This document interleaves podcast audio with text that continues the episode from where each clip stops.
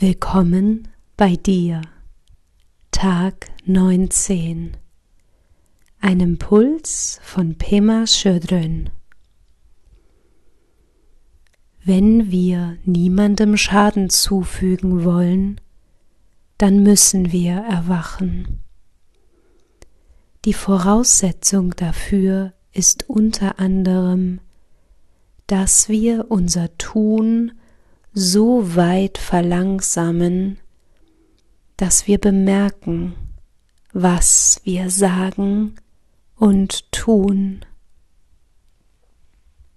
Je besser wir unsere emotionalen Kettenreaktionen verstehen und ihre Abläufe begreifen, umso leichter fällt es uns, sie zu vermeiden.